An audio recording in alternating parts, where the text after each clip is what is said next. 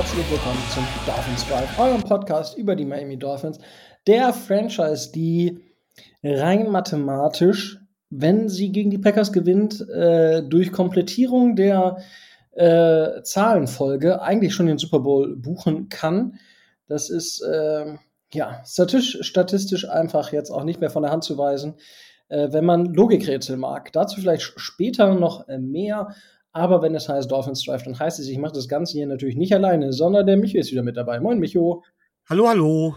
Ja, auf Tobi müssen wir leider diese Woche wieder verzichten. Ähm, Krankheiten auf der Arbeit, ähm, ja, zwingen ihn dazu, mehr zu arbeiten. Leider Gottes, ich hoffe, dass es zumindest zum, zum Weihnachtsfest ein bisschen ruhiger wird. Aber Grüße gehen raus an Tobi. Und äh, ja, dadurch, dass wir jetzt am Wochenende gegen die Green Bay Packers spielen, haben wir uns, wie so oft in dieser Saison und auch in den Jahren zuvor, uns jemanden mit Kompetenz zur NFL und Kompetenz zu den Packers ähm, reingeholt. Und zwar den Kalle. Moin, Kalle. Moin, ihr beiden. Ja, danke erstmal, dass du dir die äh, Zeit nimmst, äh, dafür hier zu sein und uns sozusagen Rede und Antwort zu stehen. Und äh, ja, ich meine, die Packers haben ja eine größere Fanbase in Deutschland. Äh, die Frage ist natürlich, wie bist du zu den Packers gekommen? Was machst du so bei den Packers in Deutschland? Ähm, und ähm, ja, wie kann man, was kann man finden von den Packers in Deutschland? Ja, zu den Packers gekommen bin ich, ich, ich weiß es nicht mehr ganz genau, irgendwann 2014, 2015. Ähm, war eine lustige Geschichte eigentlich. Ich habe äh, damals den Fußballverein gewechselt und in der Kabine gab es immer nur das Thema NFL und alle haben immer gesprochen und sich unterhalten und ich habe dann immer nur zugehört, weil ich halt äh, damals nicht so wirklich geschaut habe, immer nur so nebenbei, so wie bei anderen US-Sportarten auch. Und dann bin ich halt irgendwann so da reingekommen und dann man, hat man sich beim Warmlaufen halt auch immer unterhalten über, über, über das vergangene Wochenende. Und ähm, irgendwann habe ich mal gefragt, ja, wen lohnt es sich denn mal anzugucken, auf wen kann man sich besonders so mal fokussieren? Und dann sagte mir einer, guck dir mal Aaron Rodgers an, der ist ziemlich gut. Ja, gesagt, getan, habe mich bei YouTube halt ein bisschen rumgeguckt.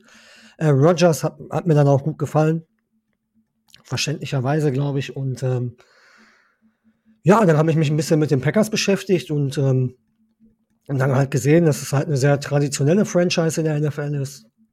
Ähm, Besonderheiten hat auch mit äh, ohne, ohne Ownership und dass es halt diese Shares gibt und die Fans quasi die Owner sind und ja, das hat mir gut gefallen und dann bin ich halt da geblieben. Ähm, habe mich dann so jahrelang immer quasi durchs Internet halt immer informiert, habe mir dann irgendwann auch den Game Pass geholt, beziehungsweise wir teilen uns den mit einem Freund zusammen. Und ähm, dann ähm, bin ich irgendwann mal dann auf Twitter gegangen, weil ich halt immer mehr festgestellt habe, ja, Beatwriter und alles, am meisten findet man über Twitter, ist so das Medium für die NFL. Habe dann da angefangen, so ein bisschen meine Texte zu machen und bin dann auf die Packers Germany gestoßen, die damals ähm, in der Planung waren, einen Verein zu gründen oder kurz davor standen, einen Verein zu gründen. Habe dann da halt auch mal unter die Tweets ein bisschen drunter gehauen und meine, meine Sachen so dazu gesagt. Und bin dann, glaube ich, letztes Jahr, ja, knapp vor anderthalb Jahren dann auch auf den Discord-Server der Packers Germany gegangen. Habe mich dann da halt auch mit anderen Packers-Fans ausgetauscht und ähm, dann wurde ich irgendwann mal im Herbst letzten Jahres gefragt, ob ich nicht mal in so einer kleinen Kolumne so einen kleinen Beitrag äh, schreiben da, äh, möchte. Und äh, habe ich dann zugesagt, habe ich dann auch gemacht, habe dann da äh, meinen Senf quasi dazugegeben zu, zu dem Artikel. Und ähm, dann letztes Jahr um die Zeit wie jetzt äh, hat mich dann der Sebastian, der bei uns, äh, die, die auch beim Podcast-Team mit, mit äh, dabei ist, mich dann mal gefragt, in der, in der Week äh, eine Sonderfolge mit aufzunehmen und meine Takes da ein bisschen reinzuhauen. Äh, Habe ich dann auch gemacht, schnell Spaß dran gefunden. Und ähm, ja, dann bin ich äh, Anfang diesen Jahres gefragt worden, ob ich ähm, ins Autorenteam der Packers Germany äh, äh, äh, hineinkommen möchte und halt regelmäßig Artikel schreiben möchte. Und da habe ich auf jeden Fall Bock drauf gehabt, habe dann zugesagt. Ja, und seitdem bin ich da halt im Autorenteam drin, schreibe Artikel, habe mit, mit einem Kollegen zusammen eine wöchentliche Kolumne, wo wir dann uns abwechseln. Ja, und in letzter Zeit auch ein ähm, bisschen aktiver, was Podcasts angeht. Ja, und jetzt bin ich heute bei euch. Sehr cool. Ähm, den, wie heißt der Podcast und wo kann ich den finden? Äh, unser Podcast heißt äh, Packers Talk Germany und äh, findbar ist er auf allen gängigen Kanälen, also Spotify, Apple, äh, ja, was gibt es denn da noch? Äh, Soundcloud und ich glaube fast überall. Ich wüsste jetzt nichts, wo es ihn, ihn nicht gibt. Also überall da, wo es, wo es Podcasts gibt. Also wenn ihr da draußen irgendwas über die Packers erfahren möchtet, dann gibt es einmal natürlich über die Seite der Packers Germany oder aber auch ähm, über den Packers Talk Podcast, äh, den es überall da gibt, wo es Podcasts gibt. Und dementsprechend, ja, hört da rein. Gerade diese Woche ist es natürlich dann super wieder interessant, weil es bei den Jungs im Podcast natürlich deutlich nochmal eine deutlich andere Sichtweise zu dem Spiel gibt, als ihr sie hier hören werdet. Aber wir sind zumindest schon mal froh, dass, dass wir den Kali hier haben. Wir konnten dies Jahr leider kein, kein, äh, keine Person entsenden. Das, äh, das ist irgendwie so ein bisschen Asche auf unser Haupt, aber das werden wir versuchen nachzuholen, wenn es dann äh, ja, dieses Jahr in den Super Bowl geht oder irgendwann dann wieder in ein Regular Season Game oder den Super Bowl sonst wann. Ähm, da werden wir auf jeden Fall dann auch wieder aktiv sein. Das dazu. Ähm, ja, dann würde ich sagen, gehen wir in die News über die Miami Dolphins und dort gibt es eigentlich keine großartigen News bis auf die Pro Bowl Votings beziehungsweise die Pro Bowl Nominierungen sind durch. Tour hatte ja die meisten Votes. Ähm, was die Fans angeht, aber das ist ja immer ein Drittel Fans, ein Drittel Coaches, ein Drittel Spieler. Äh, und da hat es dann für Tour leider nicht gereicht. Er ist der erste Nachrücker.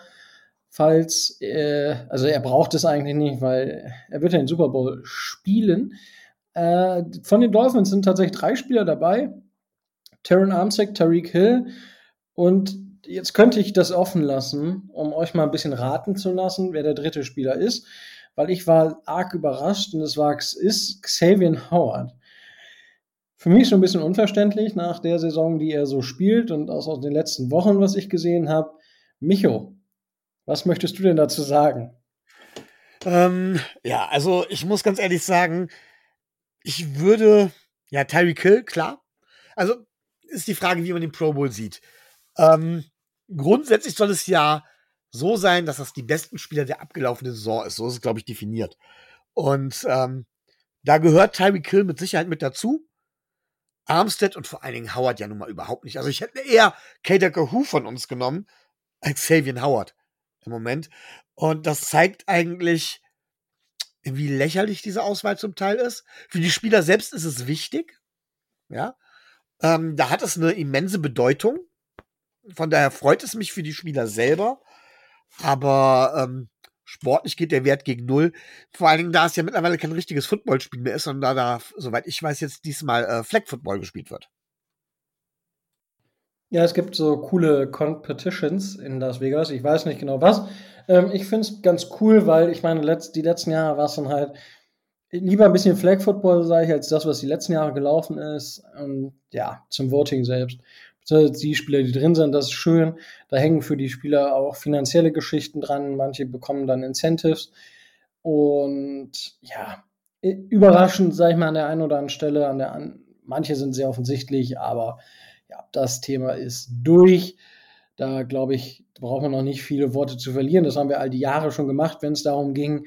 Und man denkt natürlich immer die eigene Franchise hier und da. Man hätte natürlich auch, weiß ich nicht, Diskussionen um Christian Wilkins zum Beispiel aufmachen kann, um Jevon Holland, um Tua, um Waddle. Da gibt es einige Spieler, wo man noch hätte, sagt, ja, aber hier und ja.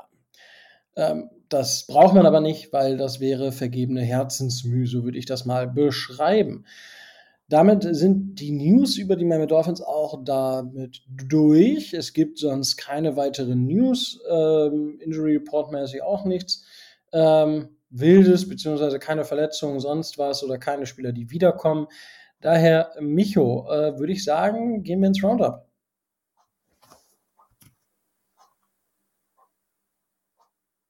So, Entschuldigung, dass ich jetzt gerade hier mal so reinspreche. Rico, ich habe dich gar nicht verstehen können, weil ich gerade so einen kleinen Niesanfall hatte. Man hört es vielleicht, ich bin immer noch leicht angeschlagen. Deswegen muss ich dich bitten, das ganz persönlich und ganz speziell für mich nochmal zu wiederholen. Äh, Du darfst mit dem Roundup starten. Oh, Dankeschön, Dankeschön. Ja, ich mache dir ja immer auf deine Erlaubnis. Das mache ich ja nicht einfach so, ne? Ja. Ähm, ja, ein paar Themen gibt's diesmal, ähm, die ich relativ interessant fand. Und äh, die erste Geschichte ist natürlich, ich glaube, das haben alle mitbekommen, das Spiel Colts gegen die Vikings, wo die Colts zur Halbzeit 33 zu 0 geführt haben. Und wo die Vikings dann letztendlich in Overtime das Spiel gedreht haben. Sie haben damit den größten Rückstand, die größte Aufholjagd in der Geschichte der NFL gestartet und geschafft. Und was ich allerdings viel noch viel dramatischer finde, ist, ähm, dass Matt Ryan jetzt nicht nur den, dass nicht nur der Quarterback ist, der den größten Rückstand vergeigt hat in der NFL, äh, im Super Bowl meine ich, sondern jetzt auch noch der Quarterback, der den größten Rückstand in der NFL vergeigt hat. Und wenn ich das richtig mitbekommen habe, ist er jetzt auch wieder gebencht worden. Ähm, ja, und da wäre einfach mal meine Frage, ist Matt Ryan derjenige, der einfach immer wieder zusammenbricht? Er hieß doch lange Matty Ice. Rico. Ja, gut, ich meine, wenn du erstmal. Die Colts haben ja trotzdem 36 Punkte gemacht. Und wenn du es als Defense nicht schaffst, in einer Halbzeit 36 Punkte zu verhindern, ja, sorry. Also, dann kann, also, na, natürlich kann ich jetzt darüber diskutieren, dass, dass Matty Ice hätte mehr Punkte machen sollen. Klar, hätte er machen müssen. Und ich kann von einem Quarterback auch erwarten, dass er 10 Punkte in der Halbzeit macht, aber holy shit. Ähm, es ist ja nicht nur das. Matt, Matt Ryan hat ja auch den, den, die höchste, das, das äh, größte Comeback in der International Series der NFL gegen sich und ähm, äh, Super Bowl exkludiert auch den, den größte, ähm, das größte Comeback in den Playoffs gegen sich, soweit ich das äh, in der Statistik jetzt gesehen habe. Also irgend, also das kannst du auch dem Quarterback nicht immer anhängen, ja. Also, aber es ist schon absurd. Es ist absurd, dass es unbedingt immer Matt, Matt Ryan trifft und ja, gut, dass er jetzt gebencht wird. Er hat die ganze Saison nicht gut gespielt. Er sieht jetzt halt noch bescheiden aus, dass er nach diesem Spiel gebencht wird. Ähm, war für mich jetzt auch noch ein bisschen wild. Ich hatte mir ihn geholt tatsächlich übers Waiver, war ja im Fantasy Football.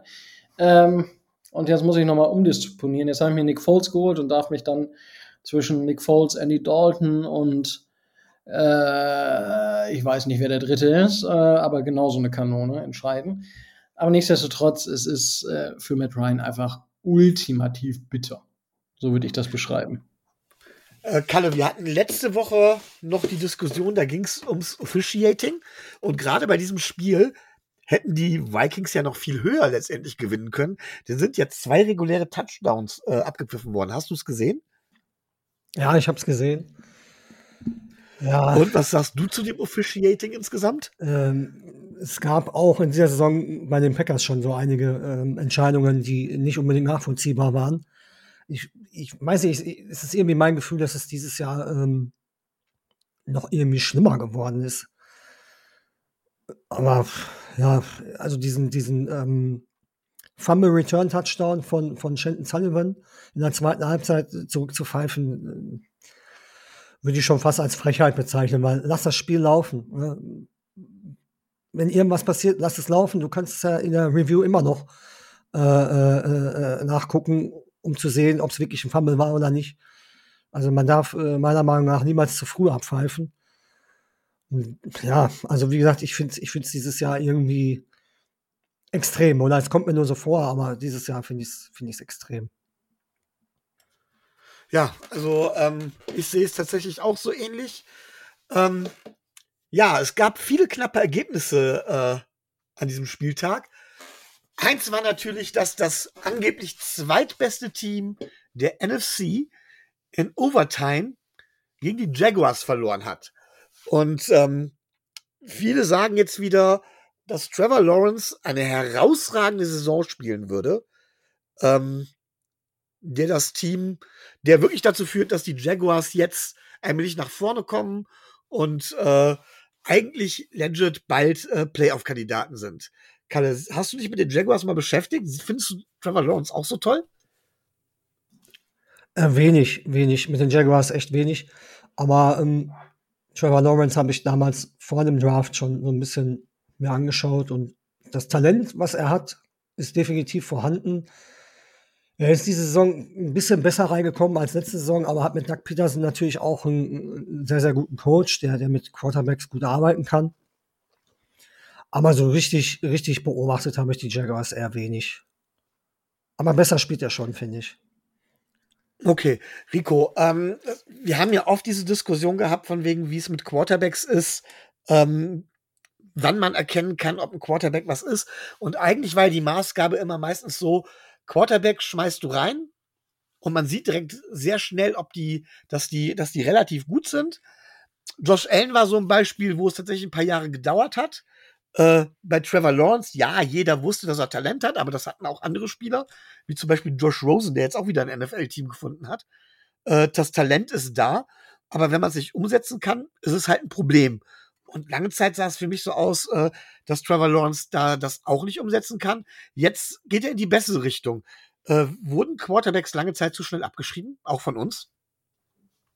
Das würde ich nicht sagen. Also, das, das würde ich jetzt nicht sagen. Ich denke, was in der letzten Zeit immer mehr ein Thema wird und wo, wo es früher nicht so, glaube ich, der Fall war, sind die Umstände. Weil immer mehr, es wird ja immer mehr aufs Passing Game Wert, Wert gelegt und dementsprechend sind die Umstände für einen Quarterback im Passing Game auch immer wieder viel, viel wichtiger.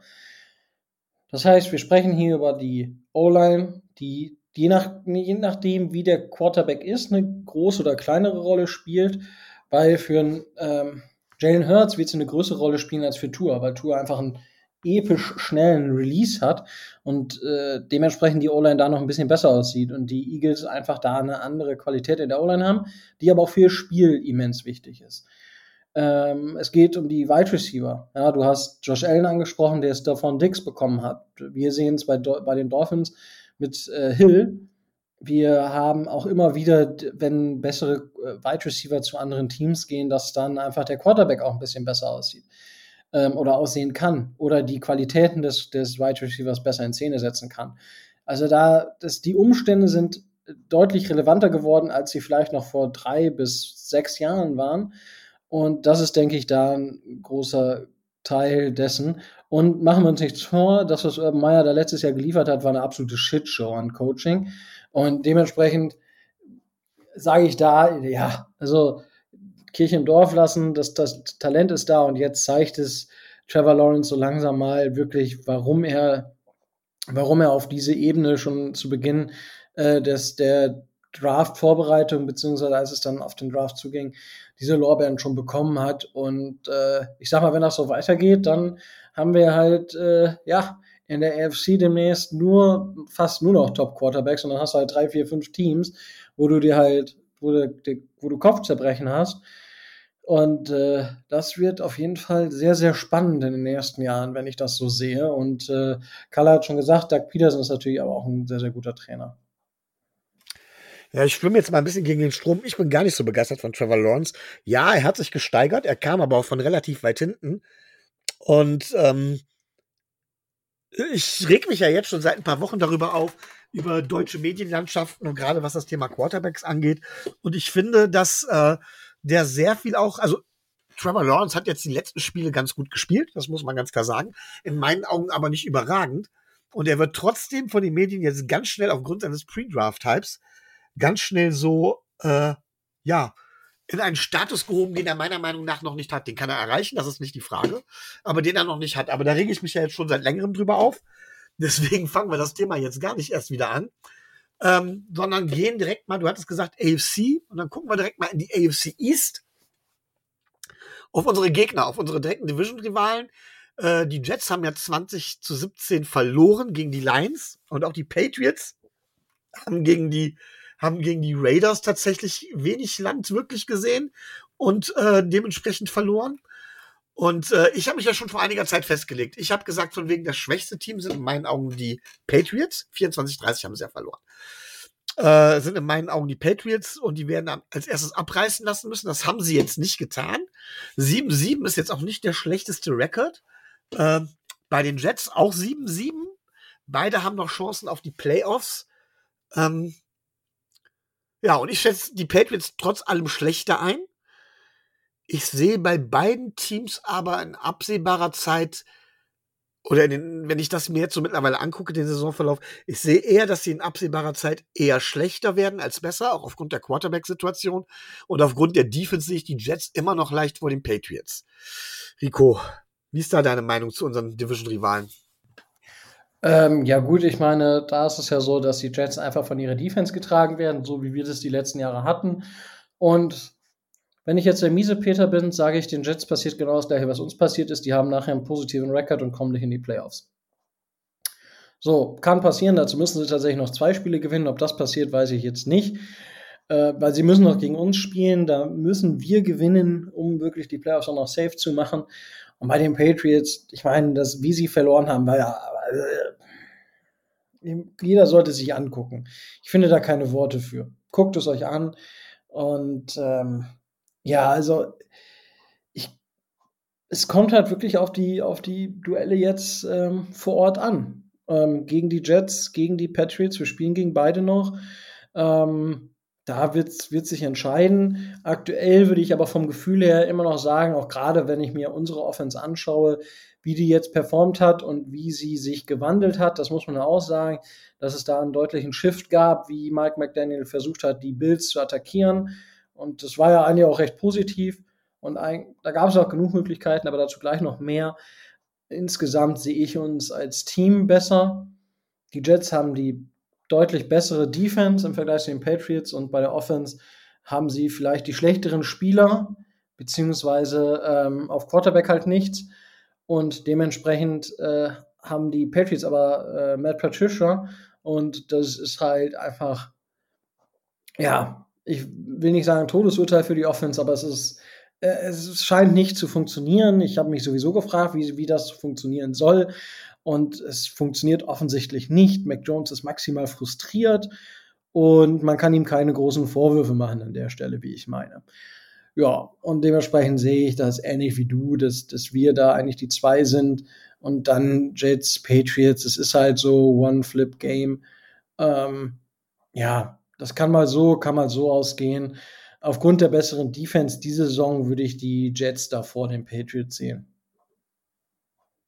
Kalle, wen siehst du denn von den beiden eher vorne? Die Jets oder die Patriots? Ja, wir haben ja auch gegen beide gespielt, ne? Und ähm, schwierig. Ich finde beide Defenses eigentlich nicht schlecht. Hm. Und dann würde ich, dann ich sagen, dass man vielleicht die etwas bessere Offense da sehen könnte. Und aufgrund des Run-Games würde ich da, da die Patriots, glaube ich, äh, knapp davor setzen. Aber tun sich beide nicht viel. Also ich finde, die beiden sind äh, äh, momentan sehr auf Augenhöhe unterwegs. Und die Patriots könnten ja, wenn sie nicht so Dummheiten machen würden, wir haben am Sonntag äh, oder Samstag, weiß ich jetzt nicht genau, wann das war, wenn sie nicht solche Dummheiten machen würden, würden sie ja besser dastehen mit 8, 6 wären dann mit euch gleich, anstatt mit den Jets. Aber gut, jetzt stehen sie auch 7-7. Ist auf jeden Fall noch offen, aber ich glaube, ich würde mit den Patriots gehen. Okay.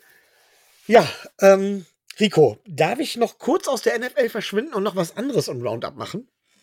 Ähm, ja, von mir aus. Ich habe nämlich tatsächlich äh, noch mal was quasi für in Anführungszeichen die Kulturecke mal wieder. Relativ überraschend gewesen. Habe ich ja ab und zu mal, wer das weiß. Ähm, Nico, sagt dir der Begriff Sneak Preview etwas? Ja, das ist doch, wenn man ins äh, Kino geht und nicht weiß, was für ein Film läuft. Genau, das mache ich einmal die Woche. Das Einzige, was man weiß, ist tatsächlich, dass, ähm, dass ein Film läuft, der noch nicht gestartet ist. Das ist in der Regel deswegen Preview. Das heißt, man weiß nur, dass der Film noch, noch nicht offiziell im Kino gestartet ist. Und das mache ich einmal die Woche. Und tatsächlich habe ich das auch am Montag getan. Und ich habe da einen Film gesehen, der meines Erachtens nach auch noch gar keinen deutschen Starttermin hat.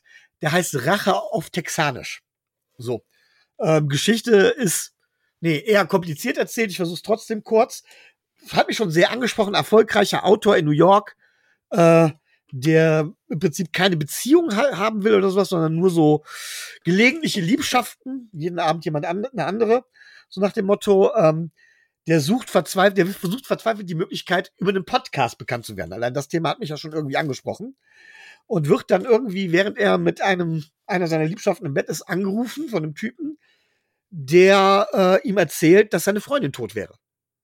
Und er fragt halt, welche Freundin und so weiter. Und das ist halt ein Mädchen aus Texas, aus einer Kleinstadt in Texas, die dann halt eben erzählt hat, ähm, mit der hatte er mal was, so quasi One-Night-Stand. Und äh, sie hat aber der Familie erzählt, von wegen, das wäre die Liebe ihres Lebens und die ist wohl an einer Überdosis gestorben. Und er muss jetzt runter in diese Kleinstadt nach Texas und äh, spielt da den, äh, quasi, spielt der Familie quasi den, den liebenden Ex vor, der die Liebe seines Lebens verloren hat. Und gleichzeitig kommt der Bruder an und sagt, sie hat nie irgendwelche Drogen genommen. Und äh, ja, jetzt müssen wir den Mörder finden. Und daraus macht er tatsächlich so einen wöchentlichen Podcast aus dieser Geschichte, äh, weil die auch alle mit Verschwörungstheorien reden oder sowas. Soweit die Rahmenstory. Weswegen ich das aber hier erzähle, und das kannst, da kannst du vielleicht gleich noch was sagen zu Rico. Es war relativ geil. Er kommt dann irgendwann zu einem Rodeo. Er hat keine Ahnung von Football oder sowas. Er kommt dann irgendwann zu Rodeo und äh, dann die ganze Kleinstadt sitzt halt in diesem Rodeo-Stadion und der Ansager ruft dann ganz laut, ja, wer von euch ist denn Fan von der University of Texas? Und er will dazugehören und springt halt auf und schreit, yeah, yeah, Longhorns. Aber er ist der Einzige.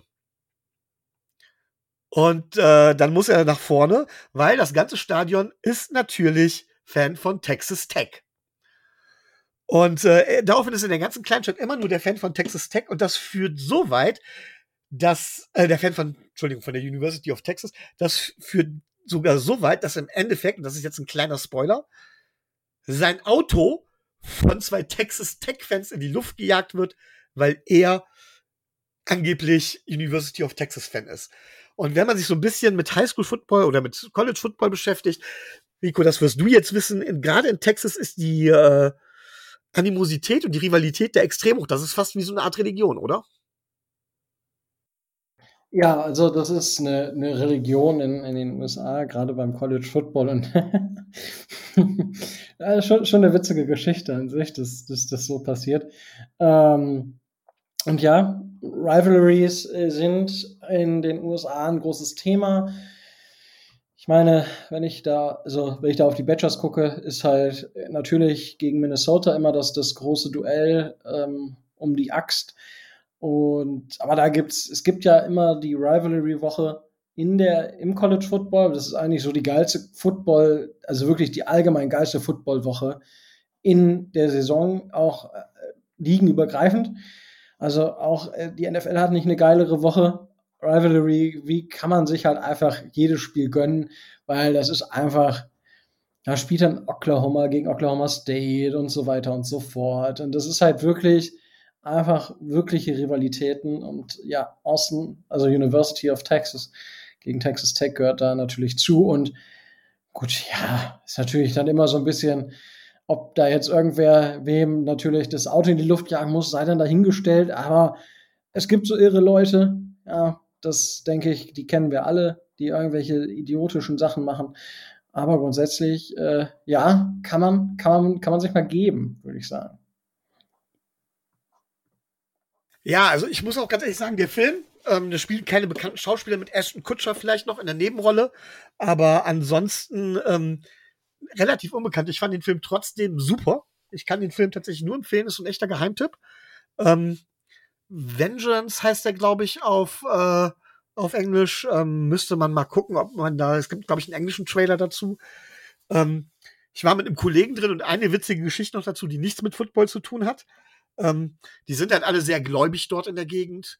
Und immer wenn er dann irgendwas sagt, das spielt im Nachhinein für den Film, glaube ich, sogar auch eine wichtige Rolle, äh, sagen sie immer, Gott segne dein Herz. Und irgendwann sitzt er halt auf einem Bett und guckt sich Videos von seiner angeblichen Ex-Freundin an, die ja tot ist. Die war eine Sängerin, die hat YouTube-Videos. Und sie erzählt dann, steht dann irgendwann auf der Bühne und sagt so von wegen, als ich nach meiner Mutter gesagt habe, ich gehe nach New York, um Sängerin zu werden, hat sie gesagt, Gott segne dein Herz, was in Texas so viel heißt wie fick dich. Und ich bin tatsächlich mit dem Kollegen, äh, mit dem ich es am Montag gesehen habe, wir sind die letzten beiden Tage durch die Schule gelaufen, wenn uns irgendjemand auf den Sack geht, haben wir jemand nur angeguckt und gesagt, ja, Gott segne dein Herz. ja, meh. wow, Micho. Ja, ähm, Ja, Rico, Äh, Gott segne dein Herz. ja, danke, danke, danke. Ähm, ja, ja, wow, da fällt mir auch nicht mehr viel zu ein. Da fiel mir jetzt gerade nur noch die Mutter von Sheldon Cooper ein, die ja auch so ein bisschen fanatisch ist, äh, was, ähm, was Religion angeht. Ähm, kleine, kleine Geschichte aus Big Bang Theory. Aber dann lass uns das jetzt auch hier äh, abgeschlossen haben, würde ich mal behaupten. Und wir kommen zum Spiel der Miami Dolphins bei den Buffalo Bills. Es war ja von vielen erwartet, das kalte Spiel und nachher war doch nicht so viel Schnee. Es fiel erst Schnee im vierten Viertel. Und das, die Bills-Fans haben ja dann ihre Rache, was die Temperaturen angeht, bekommen und hier und da. Es war wieder ein verdammt enges Spiel und ja, diesmal mussten sich die Miami Dolphins mit auslaufender Uhr 32 zu 29 den Bills geschlagen geben. Micho, wie ist deine Analyse zum Spiel? Ja, also äh, da gibt's einiges. Ähm, erstmal grundsätzlich, unsere Defense hat das Spiel verloren.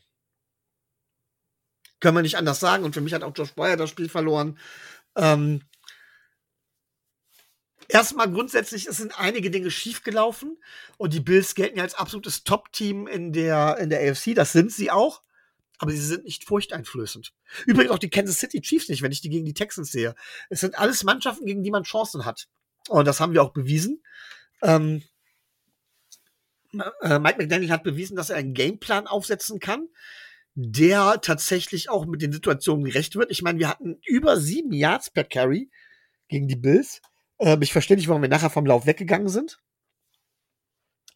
Ähm, dafür haben wir allerdings eine, eine, eine Defense, äh, die wirklich nichts und gar nichts aufhalten kann. Also Kader Kahu ist in der Secondary im Moment noch der beste Spieler. Xavier Howard meine Güte, hätten wir den noch zu Beginn der Saison für einen Third Rounder oder sowas abgegeben. Jetzt bekommen wir noch einen Fünftrunder für den, wenn es hochkommt. Ähm, ja, finde ich ein bisschen, wie soll ich das sagen? Ähm, finde ich ein bisschen sehr schade, weil dann hätte man mit einem Sieg wäre das ganze Narrativ rund um die Dolphins auch wieder anders gewesen. Äh, was mir noch aufgefallen ist, und Tua hat einen deutlichen Schritt wieder nach vorne gemacht. Ähm, er hat die letzten beiden Spiele ja nun wirklich schlecht gespielt. Er war jetzt heute nicht, äh, heute sage ich schon, beim letzten Spiel nicht herausragend, aber er hat wieder gezeigt, was, dass, dass er was deutlich Besseres kann. Und vor allen Dingen hat er die Bälle wieder besser verteilt. Er hat nicht einfach blindlings irgendwo hingeworfen, sondern er hat zum Beispiel auch Bälle zu Jalen Waddle ge äh, gespielt, der dann dementsprechend auch mitgespielt hat. Sogar Cedric Wilson hat einen wirklich, ja, unglaublichen, unglaublichen Catch gemacht. Ähm, so dass ich sage, von wegen, wenn der Gameplan stimmt und wir Tour ein bisschen in die Spur kriegen, dann sind wir eigentlich schwer aufzuhalten. Ähm, das muss man, muss man ganz klar sagen. Hinzu kommt noch, in der ersten Saisonhälfte habe ich mir tierische Sorgen um Jason Sanders gemacht. Ich habe gedacht, das wird nichts mehr. Aber jetzt, jetzt klappt es.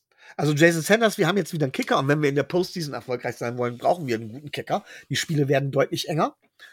Ähm, so dass äh, Jason Sanders, auf den kann man sich jetzt wieder verlassen. Unsere Defense Line, allen voran, Christian Wilkins und Jalen Phillips, äh, machen einen guten, sehr guten Job. Problem ist halt bloß, dass die Secondary im Moment aus, äh, wie sagen wir so schön, Flitzpiepen besteht. Wen ich natürlich extrem klasse auch fand bei dem Spiel, war Zach Sieler. Muss man auch mal ordentlich den Hut vorziehen. Ähm, der wirklich immer wieder durchgekommen ist und plötzlich im Backfield der Bild stand. Er war auch mehrmals an Josh Allen dran, auch zum Schluss hin. Ja, und Josh Allen, da gibt es jetzt die große Diskussion. Tour lasse ich ja jetzt bewusst erstmal wieder aus. Aber ähm, viele sagen, ja, Josh Allen hat uns geschlagen. Und ja, Josh Allen war letztendlich derjenige, der uns geschlagen hat. Aber verdammt nochmal, nicht mit seinem Arm. Der hat uns mit seinen Beinen geschlagen. Und das tut halt so weh. Wir haben immer noch Probleme gegen Quarterbacks, die extrem viel laufen. Die laufen uns in Grund und Boden. Wir sind nicht in der Lage, da das Contain zu halten. Und ähm, ja gut, Josh Allen hat einen Arm, dann kommt teilweise eine Verzweiflungslos und das muss man ihm lassen. Er hat einen Arm im Gesicht und er schafft es immer noch, einen Ball sehr weit, sehr akkurat zu werfen. Das ist eben der Vorteil von seinem Mörderarm. Ähm, Kader Kuhu hatte, es war eine klasse, klare äh, Pass-Interference da beim letzten Pass. Ich weiß gar nicht mehr, auf wen er war. Äh, ich glaube, auf Gabriel Davis oder so. Ähm, womit sie dann in Field Goal Range gekommen sind. Ähm, das ist halt der entscheidende Moment, wo man sagt, äh, da sind die physischen oder da, ist, da sind die physisch die Fähigkeiten von Josh Allen einfach Elite. Es ist aber meiner Meinung nach nicht so, dass Josh Allen uns zerlegt hat oder seziert hat mit seinem Arm oder sowas. Ähm, oder dass es jetzt wirklich derjenige ist, der wirklich selbst kreiert hat, sondern äh, ja, er macht halt das, was ein Quarterback tun sollte. Er hat keine Angst, den Hit zu nehmen. Er bleibt jetzt bis zum letzten Moment wirklich stehen, zählt seinen Wurf, ähm, hält die Augen downfield und dann schafft das halt eben einen akkuraten Wurf anzubringen und er nimmt den Hit. Er nimmt absolut den Hit. Und äh, ja, das ist einfach. Das, das ist das, das trägt, trägt die Bills. Aber die Bills sind nicht das Überteam, für das sie, für das sie gemacht worden sind. Ähm, und mit einer etwas besseren Defense-Leistung hätten wir das Spiel gewonnen. Und zwar verdient gewonnen. Okay, danke. Ähm, ich würde tatsächlich erstmal auf Josh Allen zu sprechen kommen und sagen, doch, er hat uns geschlagen, er hat uns nicht zerlegt, aber er hat uns geschlagen, weil er hat selber kreiert und das nicht nur über seinen Arm oder auch natürlich über seinen Arm, weil es ist ja nicht nur die, die Pass Interference kurz vor Ende des Spiels, es ist auch der Touchdown mit auslaufender Uhr zur Halbzeit, den er, äh, ja, wo er rausscrambled, wo er die Zeit gewinnt, wo er guckt, wo er guckt, wo er guckt und den Ball anbringt. Ohne den Touchdown gewinnen die Bills das auch nicht.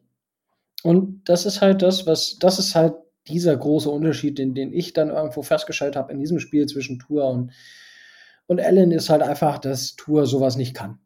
Also Tour kann scramblen, ja, in gewisser Art und Weise, aber Tour kann den Ball nämlich dann nicht mit dieser Kraft in, in enge Fenster werfen, weil da, also dafür fehlt ihm die Kraft, um diese enge Fenster zu treffen.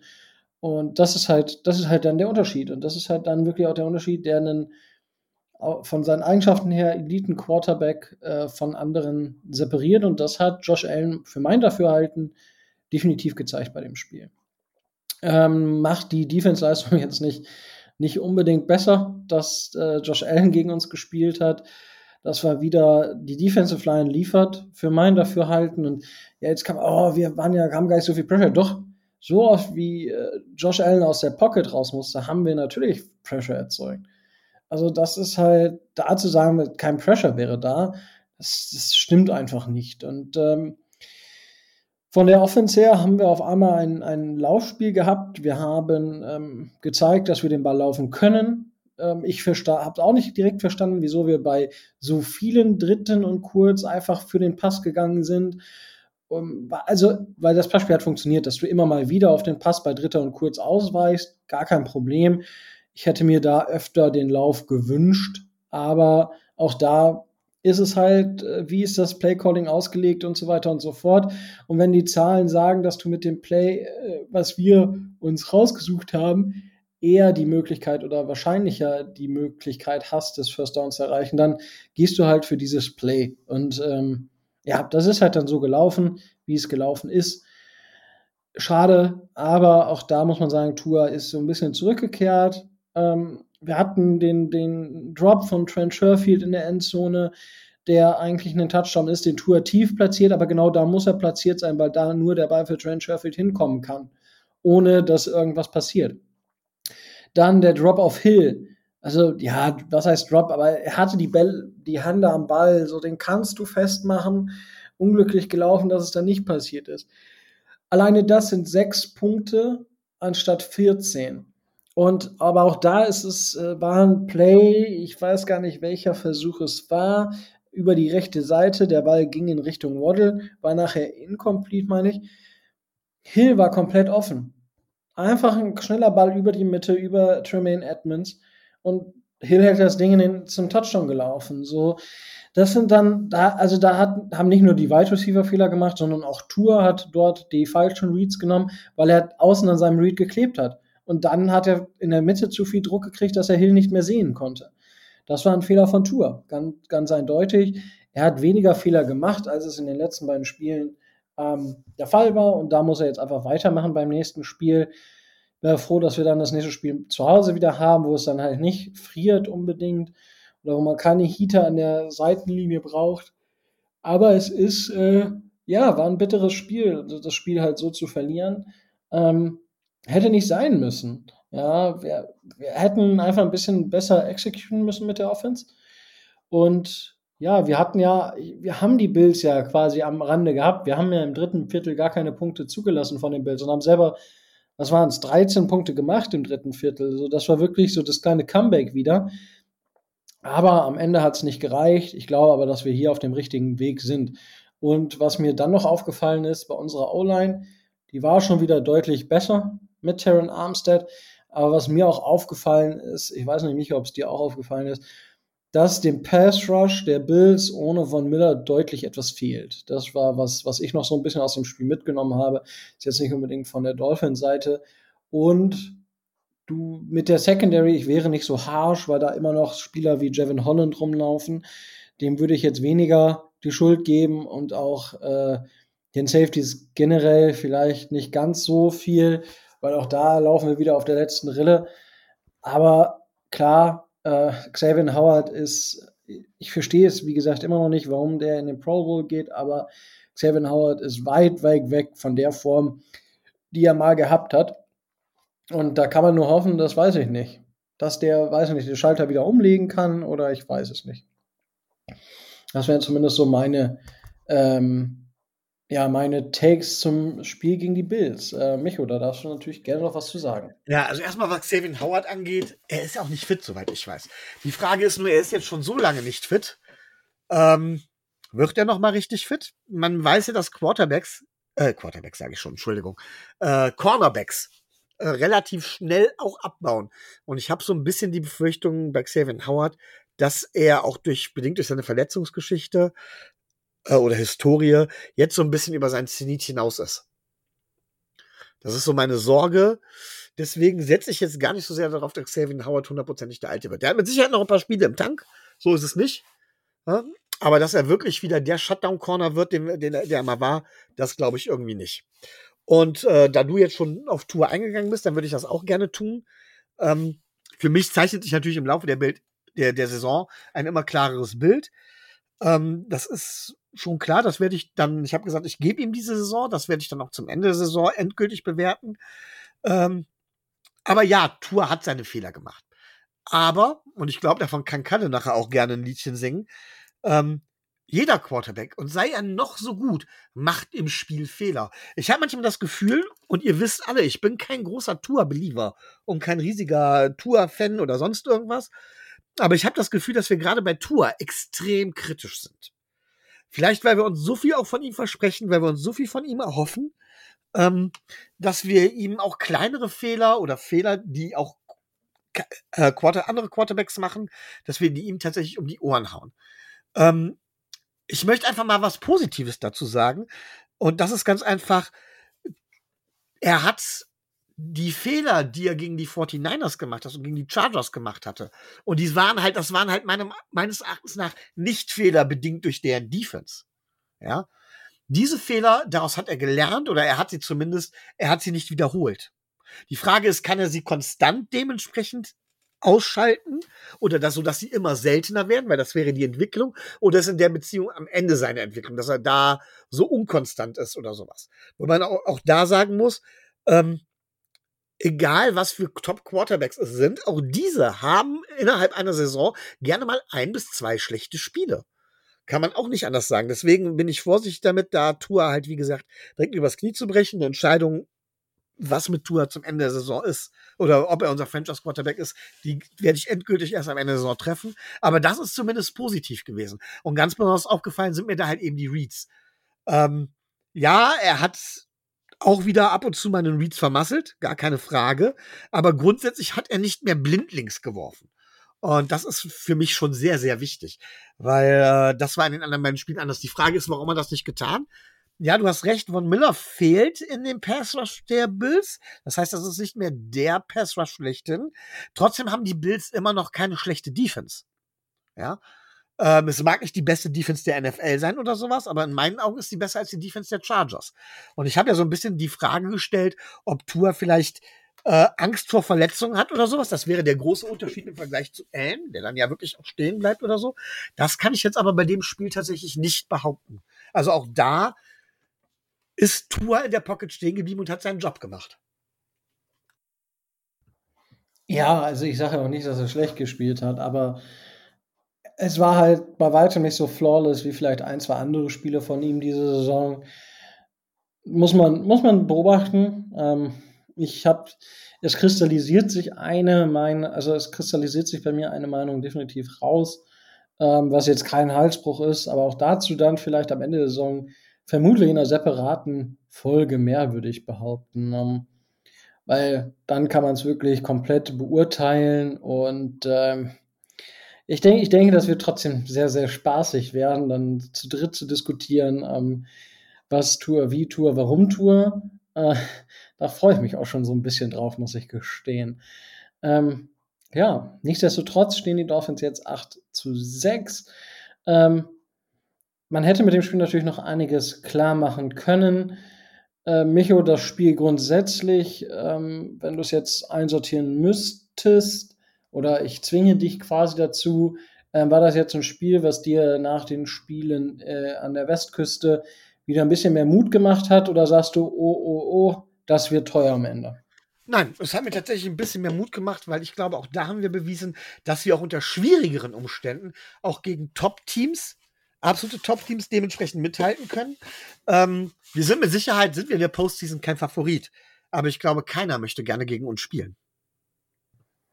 Das äh, hoffen wir doch zumindest. Und äh, wenn oh, die Packers gerne gegen uns spielen wollen, das werden wir gleich erfahren. Die Packers stehen aktuell 6 zu 8 und äh, haben tatsächlich noch eine kleine Chance in die Playoffs zu kommen wenn ich das richtig gelesen habe. Sie stehen aktuell am Platz 3 ihrer Division.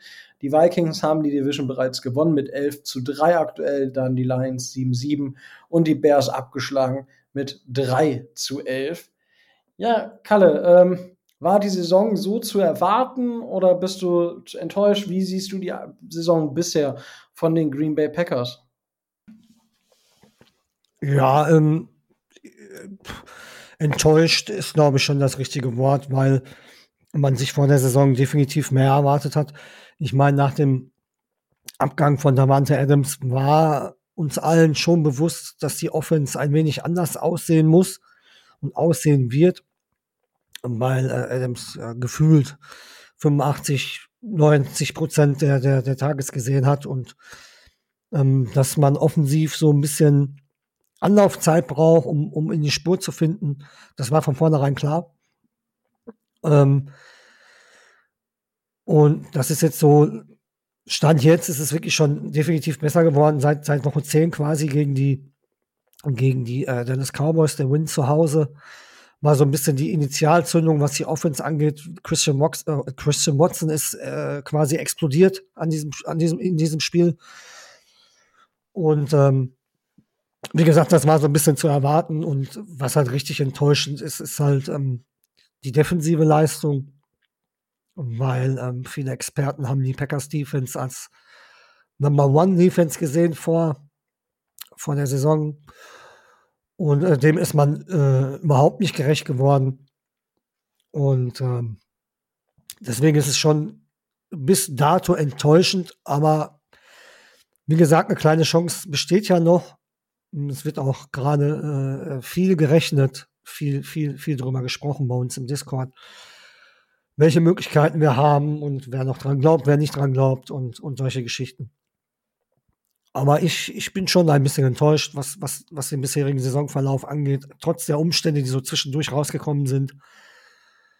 Gerade von der defensiven Seite, weil da einfach mehr erwartet worden ist. Man wollte einfach, dass die, dass die Defense dieses Team trägt Dafür hat man im Draft gesorgt, hat man in der Free Agency noch ein bisschen gesorgt und leider nicht so eingetroffen, wie wir uns das alle erhofft haben.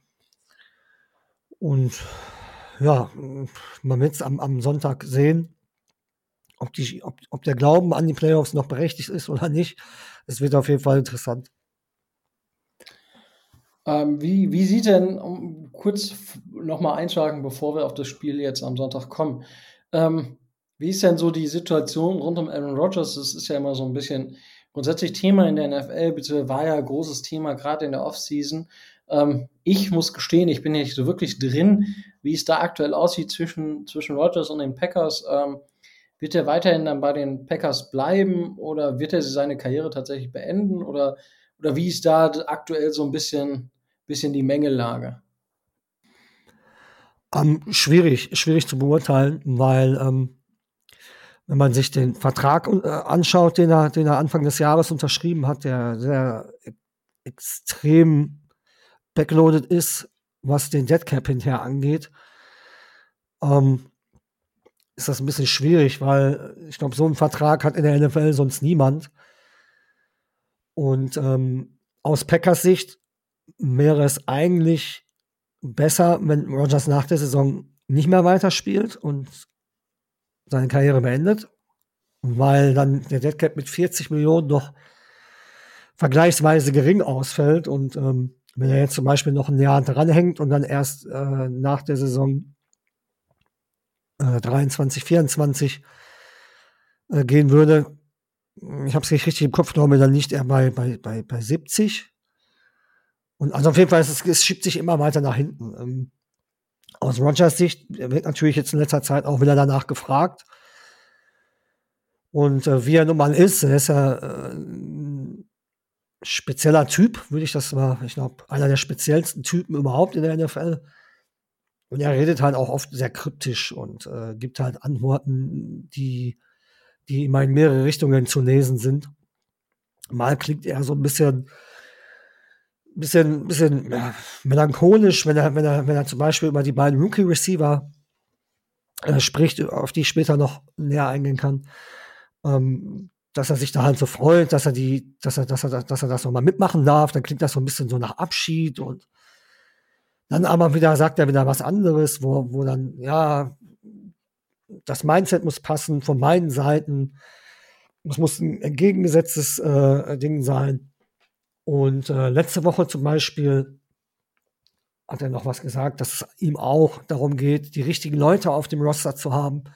Dass er da so quasi seine drei, vier, fünf Buddies quasi auf dem, auf dem Roster mit hat. Da sprechen wir über über Randall Cobb, über, über David Bakhtiari, über äh, El Lazar zum Beispiel, mit denen er sich sehr gut versteht und die er nicht vermissen möchte in, in dem Team. Und da hat er auch schon angedeutet, dass das auch äh, ihm die Entscheidung wahrscheinlich leichter machen würde, wenn die Jungs alle nach da bleiben. Aber da sind ja auch so ein paar Sachen noch, noch offen. Cobb äh, steht, glaube ich, nicht mehr Vertrag, äh, unter Vertrag nächstes Jahr. El Lazard wird auch einen Vertrag fordern. Äh, David McTiari muss man gucken, der auch ähm, einen extrem hohen Deadcap hat oder, oder Cap-Hit hat in, in der nächsten Saison und jetzt halt über die letzten zwei Jahre jetzt schon fast ja ähm, viel Probleme hatte mit seinen Verletzungen. Und ähm, schwierig. Ich, wir haben auch letztes Jahr haben wir auch schon wieder, weil da wieder so viele Diskussionen gab nach der ganzen Geschichte mit dem John Love Pick damals, ich denke, das wird wieder das Gleiche wie, wie, wie letztes Jahr auch, dass, dass, dass es nach dem, nach dem Super Bowl dann erstmal ruhig ist und dann irgendwann, wahrscheinlich wieder in der Pat McAfee Show, da wo er ja gerne rum, rum, rum, rum äh, hängt am Dienstag, ist er ja quasi Stammgast, ähm, wird er das dann irgendwann bekannt geben, ob er weitermacht oder nicht. Ja, das klingt auf jeden Fall nach, ähm, nach einer schwierigen Beziehung, würde ich, würde ich das mal so beschreiben und äh, nicht nach der angenehmsten Zeit, die man vielleicht so als Fan hat, wenn man sich über solche Sachen oder wenn man sich solche Sachen immer wieder anhören darf, beziehungsweise mit solchen Sachen ja irgendwo auch dann immer wieder konfrontiert wird. Ja, ähm, danke dafür die Antwort. Ähm, aber dann kommen wir mal zum Spiel am äh, Samstag, am Heiligabend spielen um äh, 19 Uhr die Green Bay Packers bei den Miami Dolphins kurze Info an alle Zuhörenden. Ähm, das Spiel wird auf ProSieben übertragen. Ihr könnt es also auf ProSieben angucken, wenn ihr euch am Heiligabend mit den Menschen dort auseinandersetzen möchtet. Ansonsten läuft es natürlich auch immer wieder, wie immer, über den Game Pass. Und ja, das nur zur Info. Es ist Heiligabend 19 Uhr. Ähm, ich verstehe auch, wenn viele Leute sagen, ja, das gucke ich mir nicht an.